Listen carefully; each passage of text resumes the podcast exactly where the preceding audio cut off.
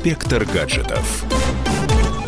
Всем привет! Меня по-прежнему зовут Александр Тагиров, и сегодня мы поговорим про новый iPhone 11 Pro Max. Первые обзоры на него вышли уже до старта продаж, однако я задался вопросом, насколько они были правдивы. В итоге я проходил с новым гаджетом неделю и готов поделиться с вами своими впечатлениями. Итак, поехали!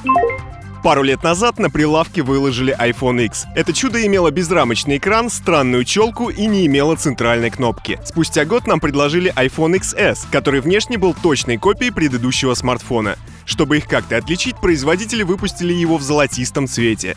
Ситуация с 11 поколением в этом году почти аналогичная. Различий не так много. Разве что на задней стороне появились три большие камеры конфорки, ну и добавилась зеленая расцветка. Кстати, о камерах. Если сравнивать айфоновские блюдца с другими конкурентами, например, Huawei Mate 30 Pro или Samsung Galaxy Note 10, то тут ничего кардинально выдающегося. Днем все они снимают примерно одинаково, разница только в балансе белого. Касательно ночного режима ситуация обстоит получше. Камера делает несколько снимков с разной экспозицией и склеивает их в один. Хочется отметить, что флагманы Huawei научились этому полтора года назад, так что добро пожаловать в клуб. И, кстати, в новом айфоне ночной режим не получится включить самому. Вместо вас это делает автоматика, когда не хватает света. Поэтому решать, когда сделать четкий и яркий снимок, придется не нам. А хотелось бы.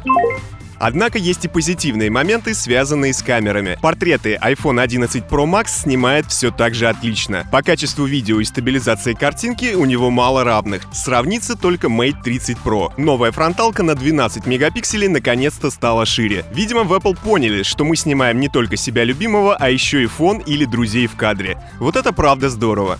Производительность у смартфона максимальная. Конкурентов тут не так много. На пятки наступает все та же компания Huawei, но достичь таких высоких показателей удалось весьма спорным образом. В новых iPhone инженеры сложили материнскую плату в два раза, начинкой внутрь, то есть компоненты нагревают друг друга. Между ними нет ни зазора, ни воздушной пластинки.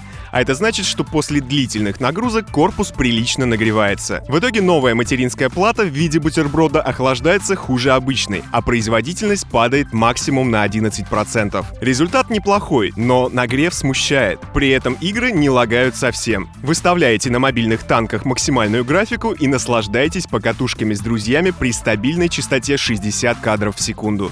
С вами был Александр Тагиров и до новых встреч в нашем высокотехнологичном будущем. Пока! Инспектор гаджетов. Радио. Радио. Комсомольская правда.